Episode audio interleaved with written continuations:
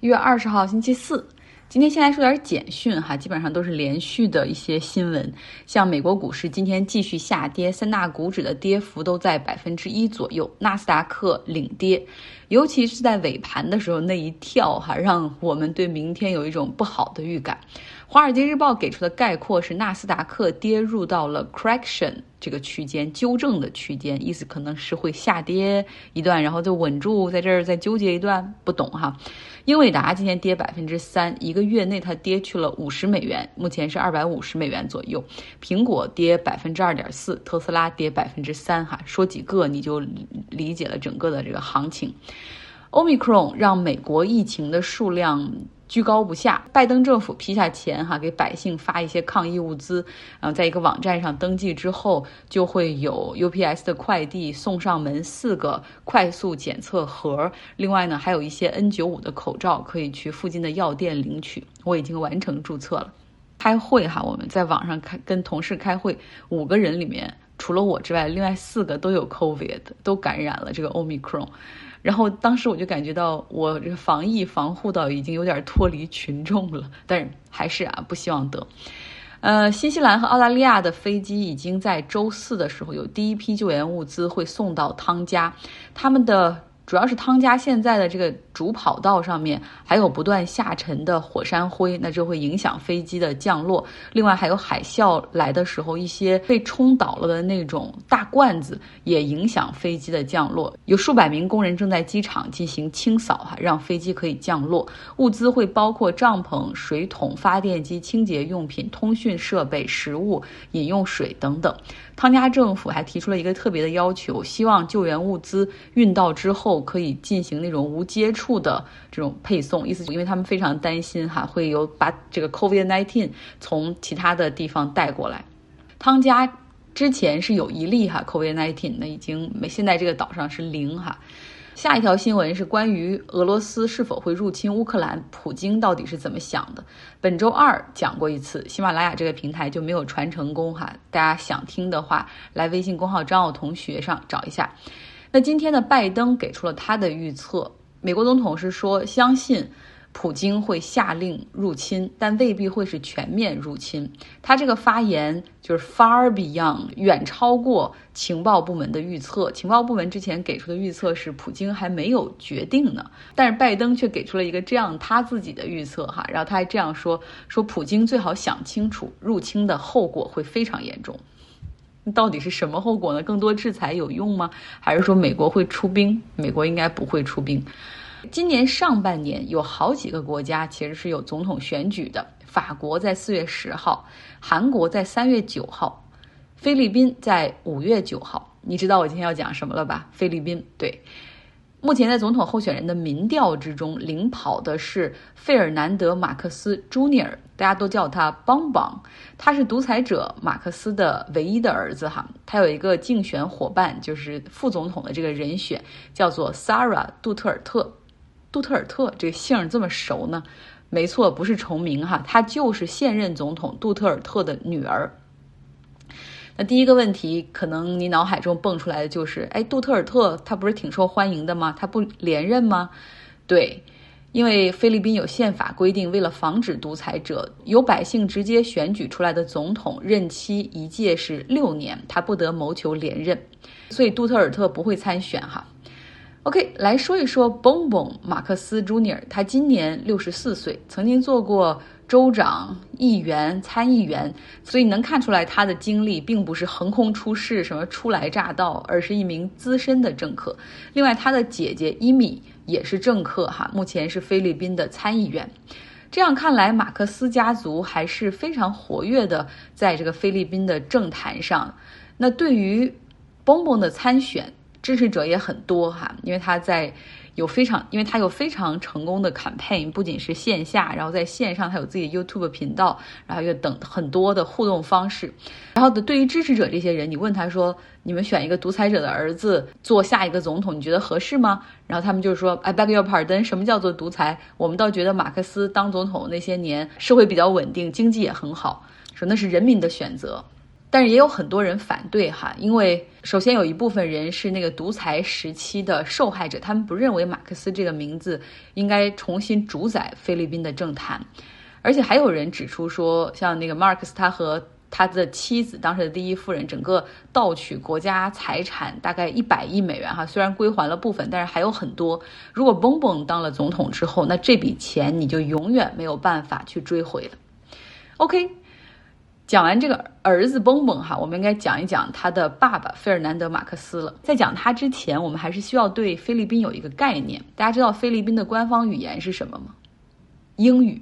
对，这是一个非常种族和宗教多元化的国家。这里曾经被伊斯兰文明控制，之后是西班牙的殖民。在之后是美国的殖民，然后他一直也是很开放的国际化。像我今天中午还跟菲律宾的同事吃饭哈，然后他就说：“哎，说菲律宾真的是有经济腾飞的条件，这里曾经是亚洲第一个有航空公司的地方，而但是我们没有腾飞，因为很腐败。那么腐败这个词儿哈，corruption 就和费尔南德马克思分不开干系。那费尔南德马克思他从政之前是律师，非常善于演说写作。”那二战期间，他加入到美军，在美军的空军部门里面服役，最后是以少校的军衔退役。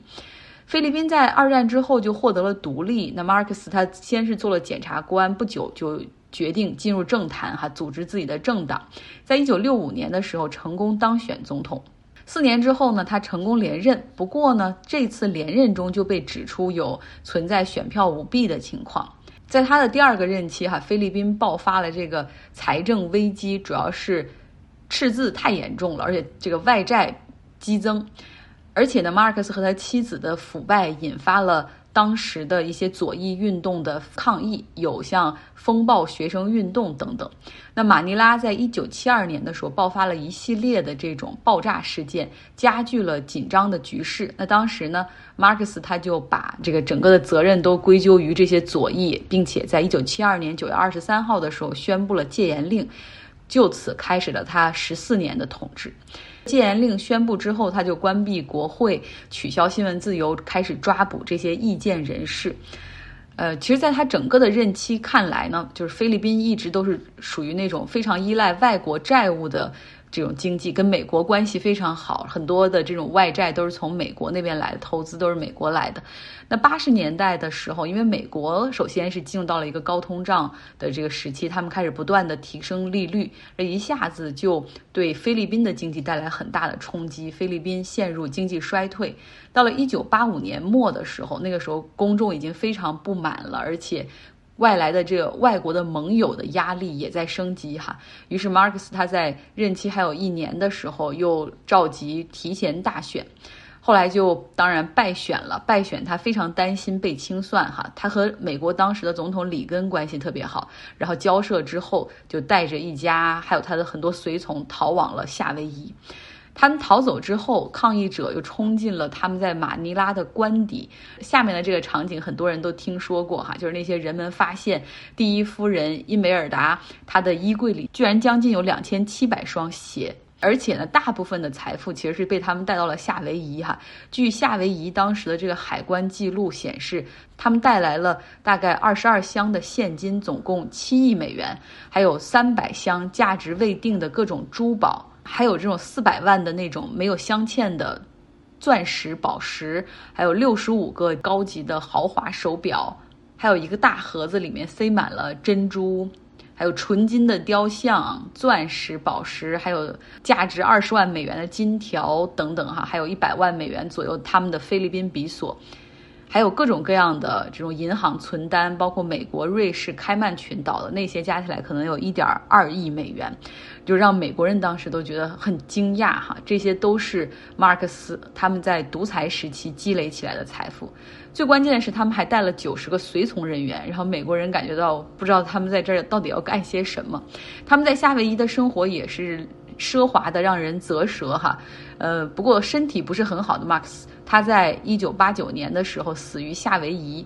临终的日子，菲律宾的副总统还来这边哈，跟马克思他们会面。马克思他当时还提出说，要将这些不义之财的百分之九十归还于菲律宾人民，然后希望能够换取他可以啊这个回国安葬和他母亲什么葬在一起等等。但是当时他的提议首先遭到了他妻子。伊梅尔达的反对，然后呢，又遭到了当时的这个阿基诺政府的反对。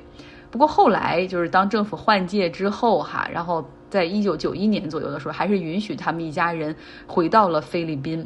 钱财大概追回了三十多亿美元。那个时候不回来，其实他们在国外已经很难过了，因为有很多菲律宾人到美国去起诉马克思和他的妻子，哈，也有很多这种菲律宾政府要求追回财产的这种各种各样的诉讼在进行。所以在九十年代初的时候，他们得到政府的允许，哈，回到了菲律宾。清算了一番之后呢，这前第一夫人伊米尔达就说自己现在只剩两千两百多万美元的资产了，而且这些都是他们自己个人的，还编造出来一个这些财富都是啊，我丈夫之前什么发现了一个山下的金山等等。呃，其实我们都知道，有很多的钱就是在他们海外的信托离岸账户里面，其实是很难被追溯到的，或者是那再说回到今天的主角蹦蹦啊，马克思的儿子。他在父亲被赶下台流亡夏威夷的时候，那时候他已经二十八岁了。他从小就受最好的教育，在英国学习，在美国学习。后来回国从政，二十三岁的时候，他爸就让他先干了一个副州长。呃，不干之后呢，又被他爸任命去做菲律宾通讯卫星公司的董事会主席。呃，马克思流亡的时候，他们也当然跟着去了夏威夷。在一九九一年被允许返回菲律宾之后，哈，他和他姐姐伊米就火速进入政坛。为什么要火速进入政坛呢？我讲到下面这块，你可能就会比较理解了哈。像在二零一六年总统大选的时候，杜特尔特的这个选举中，就有马克思家族的出了很多的力哈，背了很多的书。就这前第一夫人伊梅尔达。他现在至今健在，哈，今年九十二岁。他其实回到菲律宾之后，面临着多项诉讼，但是就是因为有政坛的这些人去，有人替他们说话，有人去发出一些干预，哈，所以他从来就没有坐过一天牢。虽然在二零一八年的时候有一个贪腐案件中他的罪名成立，但是最后也被免除了牢狱之灾，因为那个时候杜特尔特已经当了总统。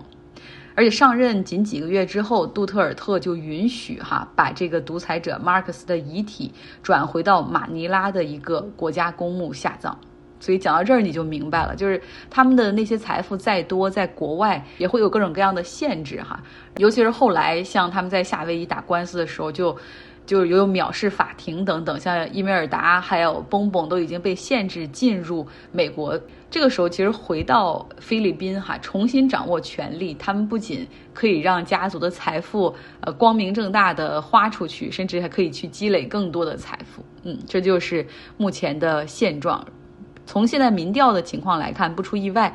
蹦蹦应该会在总统选举中获胜哈。之前其实也有各种各样的力量希望去阻止他参选，然后去质疑他这个选举人身份，比如指出他在一九九五年的时候啊疑似偷税漏税，等于说他曾经被起诉哈。呃，那这就不符合候选人的资格。但是，呃，经过几天的审理之后，菲律宾的选举委员会认为说这不会影响他的资格啊，他还是可以继续参选。